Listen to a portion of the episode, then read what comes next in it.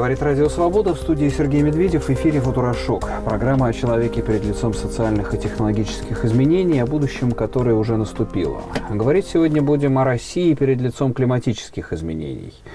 А, то, о чем мы не раз говорили в наших эфирах, глобальное потепление, климатические изменения, хотя, может быть, этой весной а, немножко пока неадекватно об этом говорить, учитывая, что зима была одной из самых затяжных, одной из самых долгих в России. Но, тем не менее, если посмотреть на долгом отрезке, а, у нас была холодная зима, но все-таки теплый век, если посмотреть э, то, что происходит в 21 веке.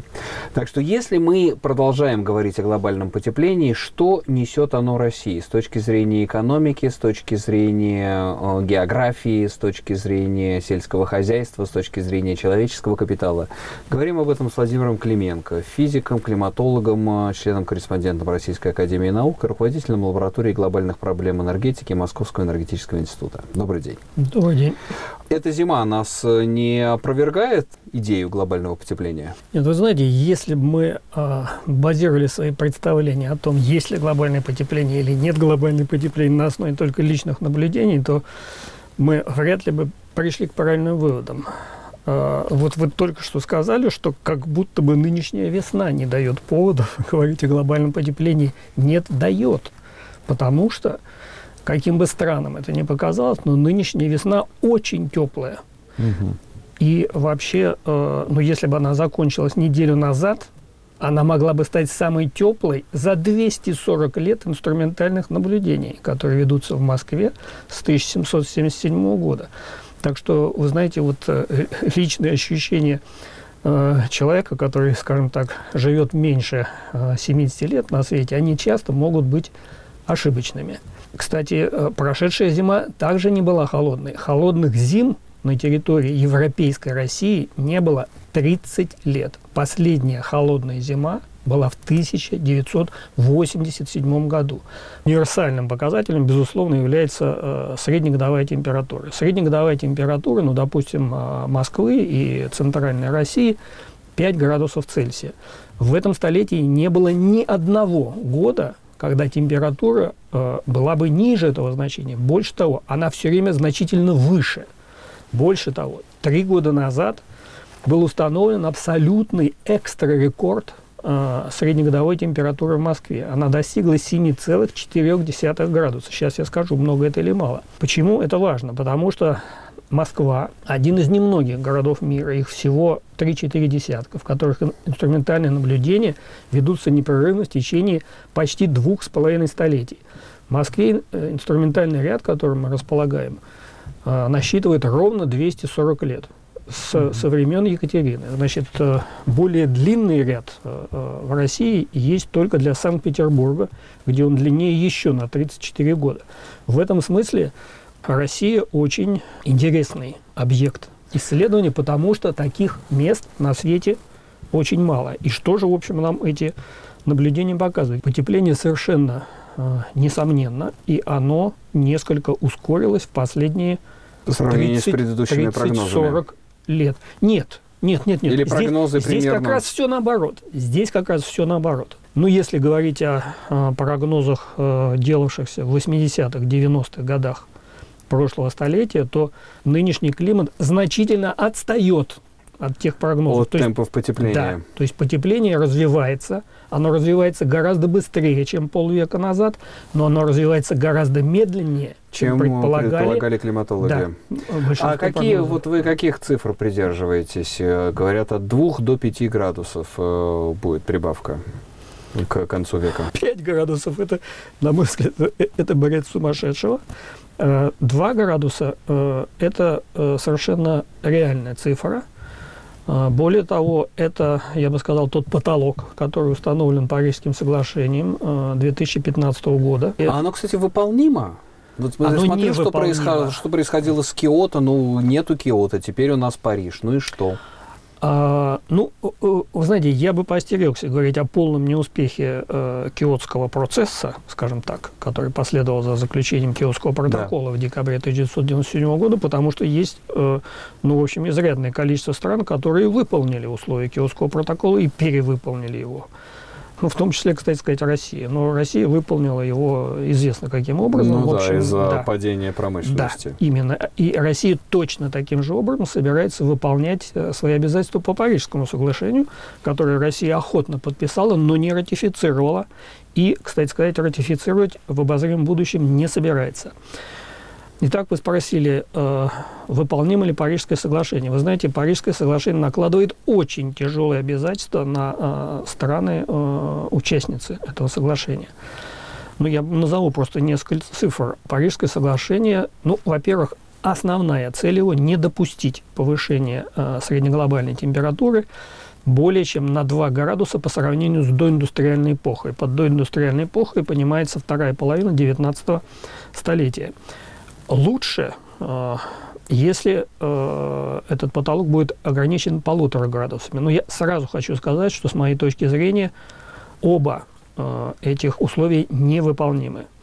Ну, просто потому, что ну, полтора градуса невозможно по той простой причине, что мы уже достигли одного градуса. Последние три года, э, 15 16 и наступивший 17 а, они не просто самые теплые за всю историю инструментальных наблюдений, то есть за, за последние Да. э, 170 э, без малого лет, они значительно теплее всех предыдущих. Значит, чтобы вы А поняли... Это, это антропогенное, техногенное или э, тоже доводится слышать, что это зима, э, земля сама раз, разогревается? А, Вы знаете, ну, оба ответа правильные, потому что, ну, когда речь идет о таких сложных явлениях, как изменение климата, глобальные или, или региональные, региональные в особенности, это всегда э, многофакторный процесс, поэтому э, тот эффект, который мы наблюдаем, суммарный, это результат э, сложного взаимодействия антропогенных и естественных факторов. Значит, ни в коем случае не- нельзя сбрасывать со счета естественные факторы. И я сейчас, можно сказать, в эфире уважаемой радиостанции дам вам прогноз, за который готов отвечать и готов встретиться, допустим, через 10 лет, когда, Так. когда выяснится, что он сбудется. Смотрите, вот сейчас вторая температура в последние три года совершила чудовищный скачок. Я могу сказать, что вот э, м, 15, 16, 17 годы, они примерно на 2 десятых теплее самого теплого предыдущего 2014 года. 2 десятых настолько климат должен теплеть за 20 лет, а он потеплел за За три года. за три года. Вот э, я полагаю, что вот после этого довольно заметного скачка температура стабилизируется примерно вот на нынешнем уровне. А нынешний уровень – это ровно градус выше так называемого доиндустриального, До индустриального значения. порога. И таким образом мы всего э, в, двух-трех шагах от вот того рубежа полтора э, градуса, который является, я бы сказал, вожделенной целью, но который не может быть осуществлен. А и- Просто по причине тех акций, которые уже осуществлены То, в что уже, прошлом. то, что уже есть. В А, атмосфере уже накоплено гигантское количество э, избыточного СО2 и других парниковых газов. есть какое-то объяснение этому скачку последних трех лет? Или это д- многие долгосрочные факторы накопились и в эти три года Нет, выстрелили? э, оба ответа Эль правильные. Ниньо Значит, там э, поменял э, Э, течение. Да, вы знаете, и да, и нет, потому что э, прошлые, позапрошлые годы были э, годами довольно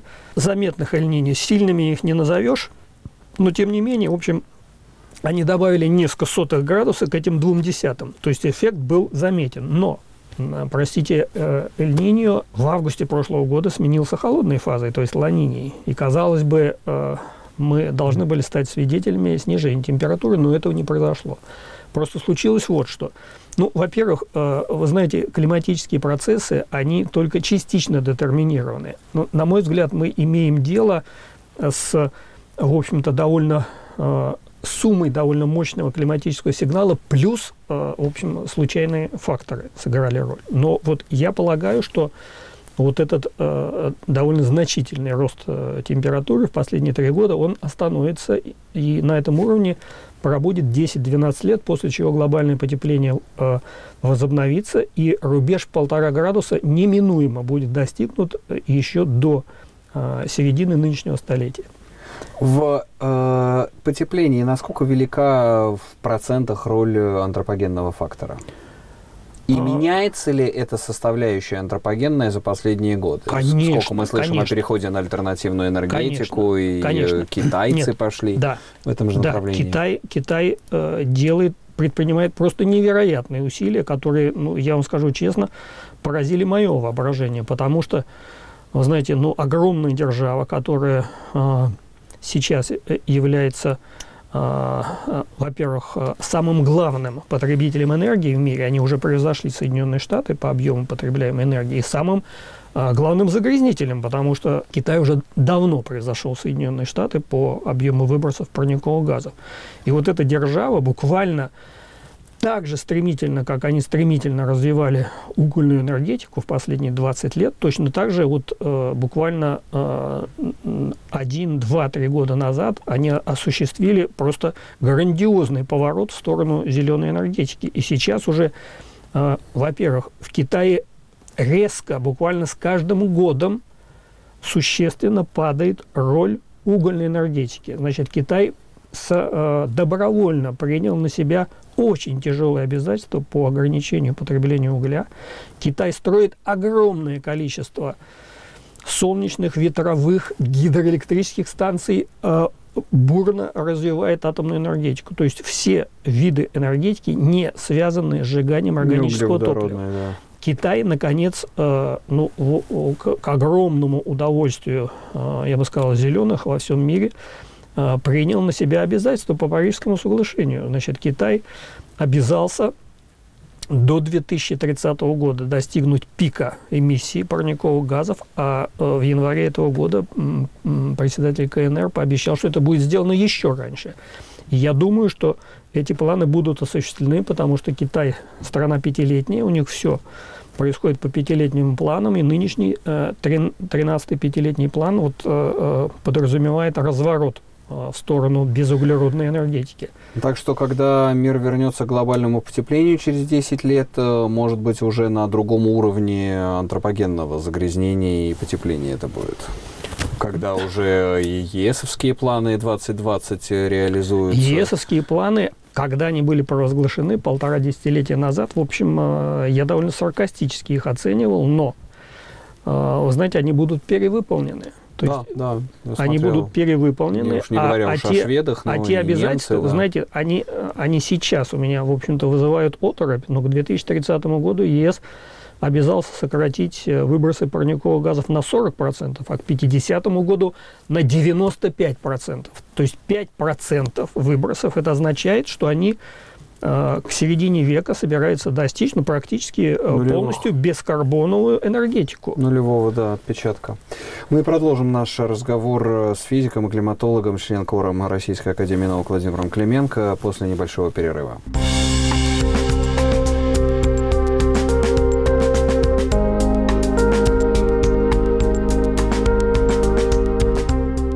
И здравствуйте. Программа «Футурошок» в эфире. Программа о человеке перед лицом социальных и технологических изменений, о будущем, которое уже наступило. В студии Сергей Медведев, в гостях Владимир Клименко, физик и климатолог, руководитель лаборатории глобальных проблем энергетики Московского энергетического института, член-корреспондент Российской Академии Наук.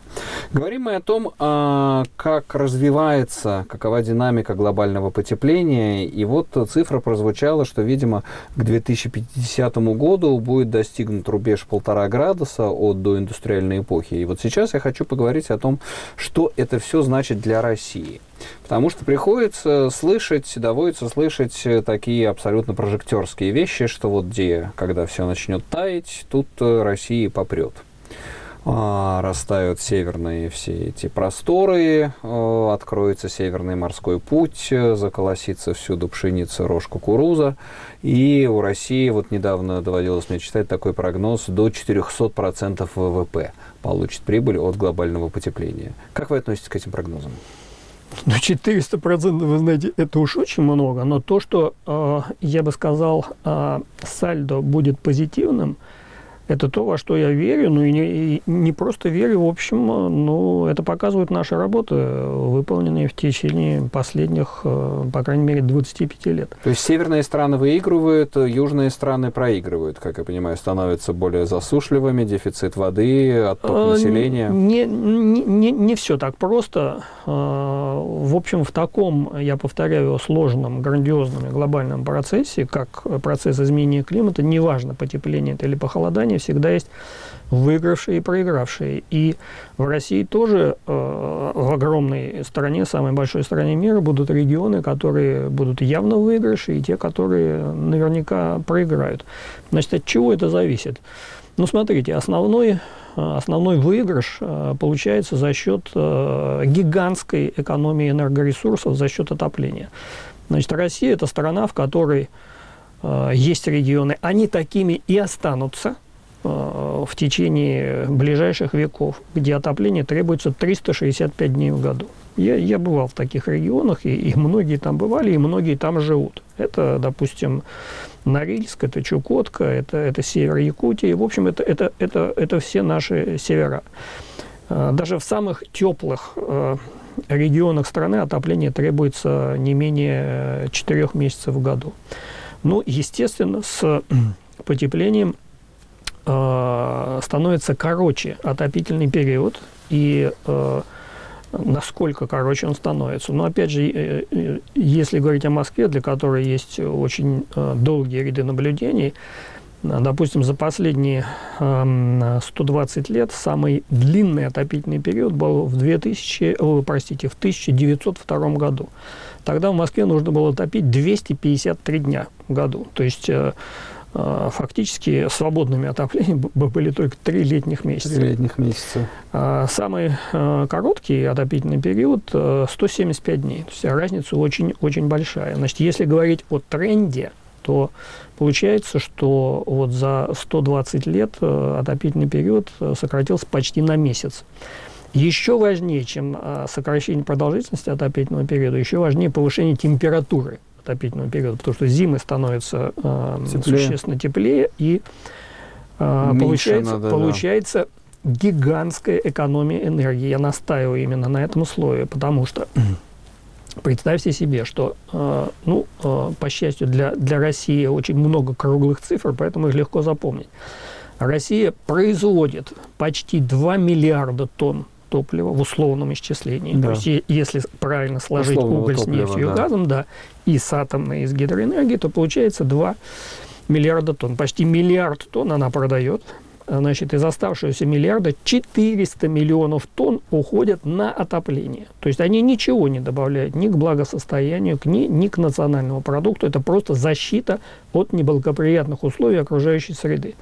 И вот представьте То есть выходит, себе... Выходит огромная, выходит огромная экономия. Я даже скажу, какая она. Значит, э, э, очень теплая э, зима, вот одна из тех, которые были в этом веке, то есть за последние 17 лет, дает экономию до 120 миллионов тонн условного топлива. Значит, тонна условного топлива ну, сейчас э, мировые цены э, ну, где-то в районе 250 э, долларов. То есть получается 30 миллиардов долларов экономия в результате одной за счет отопления. Ну, см смотрите, есть, э, есть люди, которые с готовностью возражают. Да, значит, топить нужно меньше, но нужно больше кондиционирования.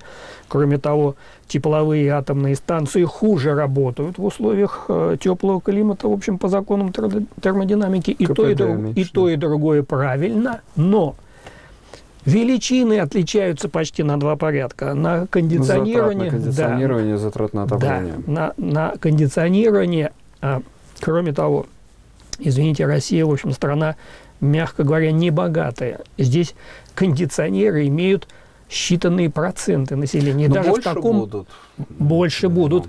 И, в общем, это уже э, э, с вашего разрешения посчитано. И смотрите, значит, даже в таком богатом городе, как Москва, соотношение затрат на кондиционирование и отопление чуть выше 1%. Один к 100. Один к 100, да. И в перспективе это будет больше. Москва по климату, э, я где-то читал, она будет ближе вообще Волгоград напоминать. А, наверное, вы читали мои работы, потому что это мое любимое Ваши. сравнение. Да, да. Почему? Потому что, а, смотрите, я назвал среднюю а, температуру, это а, так называемая климатическая норма. Это норма 61-90 годов. Значит, э, средняя температура последнего десятилетия в Москве около 7 градусов. Э, Средняя температура, среднегодовая температура э, Варшавы 7,8, среднегодовая температура Берлина и Вены 9 градусов. То есть 1 градус потепления эквивалентен продвижению на 700-800 километров в юго-западном направлении. То есть Москва виртуально уже с конца 19 века проделала путь более полутора тысяч километров э, в сторону Европы. И сейчас Из, в э, Москве степи, климат Из континентальной более да, сейчас в Москве климат, э, скажем так, восточной Польши середины прошлого века. И значит, к середине нынешнего века мы въедем в середину Польши, а к концу этого века в Москве будет климат современных Берлина и Вены. Дай бог, чтобы это еще политически как-то обы- обыгралось. Послушайте, это так а- такая А география. в- иначе и быть не может, Да, потому что да. ну, климат фор- формирует нацию, климат, Климат- формирует э, стереотипы поведения, климат перерас- формирует перерас- политическую систему. перераспределительную экономику, конечно, конечно. естественно, да. Но хорошо, э, давайте, у нас даже сейчас, к сожалению, нет так много времени, можно было бы и об открытом Севморпути поговорить, и о А он сплошь- никогда не откроется. Ну, будет же больше навигация. э, Навигация будет навигации. больше, но, но не стоит мечтать о том, что Северный морской путь станет конкурентом Суэцкому каналу. Этого не будет Ну, никогда. это да, это я с этим э, тоже согласен, читал, Несмотря потому что на то, что он- Несмотря на то, что он короче на 70%, Да. но э, нет, это... Там надо навигацию делать, э, надо любые там льды да, будут да, заплывать. да, да. э, Там, в общем, от ледокольной проводки... А там вторую нитку, а сейчас еще этот построит второй канал, там рядом с Панамским и в Он Никарагуа. уже построен. Да. Он Ну, уже уже, построен. Уже, уже идет. В общем, с судоходством все. Ну, озимая пшеница Это будет правда. Это больше, чем правда. мировая. Кукуруза будет везде расти. Для сельского хозяйства это плюс. Я, я так понимаю, то есть Для э, сельского продуктивность хозяйства это- российского сельского хозяйства сильно Для увеличится. сельского хозяйства это, несомненно, плюс. Но давайте подумаем о том, как бы trade-off е, да, всё, собственно, законы экологии, да, в природе никуда ничего ниоткуда не берется и никуда не девается. Кто за все это заплатит? И каковы будут экологические последствия этого потепления, и как они скажутся на благосостоянии будущих поколений?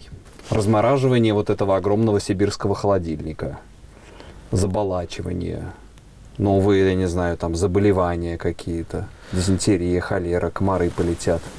Ну и вообще вот этот весь огромный этот э, тундровый, сибирский лесотундровый массив а, начинает размораживаться. Это проблема. Это проблема. Но я хотел бы со всей решительностью заявить, что э, чтобы, чтобы не говорили, скажем так, противники этой идеи, э, глобальное потепление неотвратимо. Оно будет продолжаться с убывающей скоростью еще более столетия. И, в общем, финиширует на отметке заметно выше 2 градусов. Но остановится, вы полагаете? Остановится, безусловно, остановится. Оно- Ввиду глобального маятника вот это вот оно э, остановится в результате э, воздействия мощных естественных факторов, потому что, понимаете, ну с точки зрения вообще естества, скажем так, в отсутствие человека, э, Земля уже в этом тысячелетии, ну буквально через 2-3 столетия, оказалась бы в объятиях нового ледникового периода. Это то, в общем-то, о, о- о- о- То, о что чем- был, был малый ледниковый период, который был Да, с э, да, 16 с 15 по 19 век, да? Да, при- примерно так. Э, причем, ну, каждый последующий малый ледниковый период был бы более жестоким, чем предыдущий, потому вот что, как. да, потому что, ну, в силу воздействия определенных э, факторов э, астрономических, в первую очередь, вообще э, Земля дол- должна была бы двигаться в сторону нового ледникового периода, который был бы более жестоким, чем предыдущий. Но То есть уже пора по вот Да. этим вот качелям. Да, да, да, да, И да. человек своей деятельностью человек своей деятельностью, это. в общем, обратил вспять естественные процессы. И смотрите, значит, мы живем в конце э, интергляциала, то есть э, межледникового периода. Э, наличие меж- коротких межледниковых периодов и длинных ледниковий – это, э, можно сказать, э, основная составная часть вот того геологического времени, в котором мы живем. Их были десятки за последние 2 миллиона лет. И продолжительность их известна. Она э, обычно не превышает 10-12 тысяч лет. Они уже прошли. Понимаете? И по идее Земля должна бы двигаться в сторону нового мощного ледниковья. Но человек продлит нынешний межледниковый период по крайней мере в пять раз. То есть Но он продлится... не предотвратит наступление нового ледникового периода. Ну, вы знаете, э, давайте, давайте не будем с вами говорить о прогнозах больше, чем на 50 тысяч лет. Но вот если, если вы знаете, э, даже остановить, э, завтра остановить э, сжигание э, углеродсодержащих э, топлив, то вот с той атмосферой, которая сформировалась к сегодняшнему дню, в общем, межледниковье продлится еще несколько десятков тысяч лет. Если не предпринимать специальных усилий, необычайно дорогих по извлечению избыточных парниковых газов из атмосферы. Да, человек, в общем, оказался способен на, на то, чтобы, в общем, повернуть астрономические часы в обратную сторону. Ну, суммируя, Россия что, сможет воспользоваться этим неостановимым потеплением? на обозримом горизонте? Ну вот с моей точки зрения, да. Смотрите, значит, для энергетики хорошо, для сельского хозяйства замечательно, для транспорта великолепно. Спрашивается, а может для чего-то плохо? Но я уже сказал, что нужно больше энергии на кондиционирование. Значит, э, у, у, уменьшится КПД тепловых э, и атомных станций. Значит, э, Экология, что будет с северным медведем? Это проблема. Вы знаете, это, кстати сказать, то, что больше всего волнует, допустим, Канаду или Гренландию. Вот что будет с белым медведем. Ну, Россия как-то, знаете, Россия вообще не очень озабочена экологическими и климатическими проблемами. И в этом смысле, ну, знаете, Россия, безусловно, маргинальная страна. А, причем в любом смысле этого слова. И это может ей очень дорого обойтись. Вы знаете, вот пренебрежение, вот, э, и, я бы сказал, откровенные насмешки, и в том числе да. российского руководства да. над э, ну, вот этими якобы городскими сумасшедшими, они вот к чему приведут. Смотрите, если, если ЕС э, э, собирается к 50 году а, освободиться от углеводородов. А кто будет покупать эти углеводороды? Все это российское, да производство, экспорт.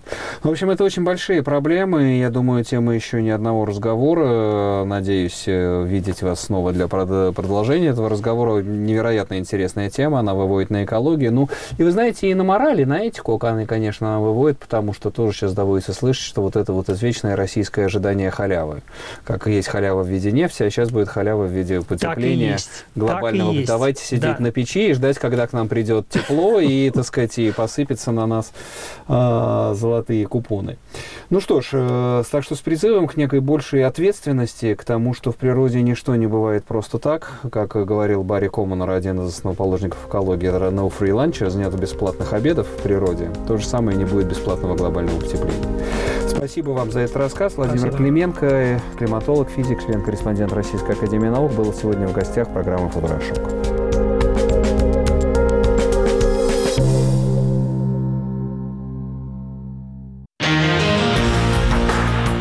Подкасты «Радио Свобода» слушайте даже там, где нет радиосигнала. Скачивайте бесплатно на сайте свобода.орг, а также в iTunes, Podster.fm и SoundCloud.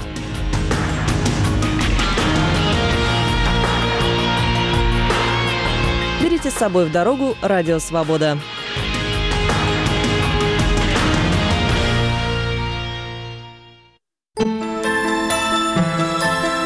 Какой России вы хотели бы жить?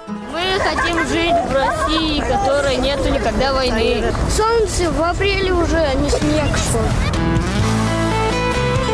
Мне бы хотелось жить в прекрасной нашей России и не где-то там в других странах. У нас прекрасная страна. Чтобы работа вот была, я так, к примеру, с пенсии, а сын, он работу очень трудно найти. Не должно быть сильно олигархически, как говорится, выражаясь по средневековому боярских, а в нынешнем олигархически, как говорится, властей. Вот. Я сделала свой выбор. В России я жить не хочу.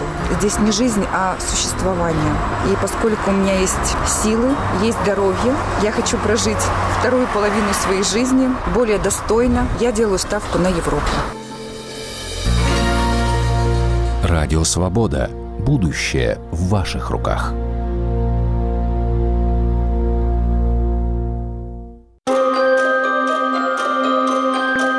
Сегодня в России христиане кажутся большинством, которое угнетает меньшинство. Я атеист, я один, вас много. Вас очень много. Главные претензии не к верующим в Бога, а к самому Богу. Вот люди гибнут на Украине. Где Бог? Люди гибли в сталинских лагерях. Где Бог? Как может вера противостоять лжи, ненависти и насилию? Об этом в программе «С христианской точки зрения» сразу после выпуска новостей.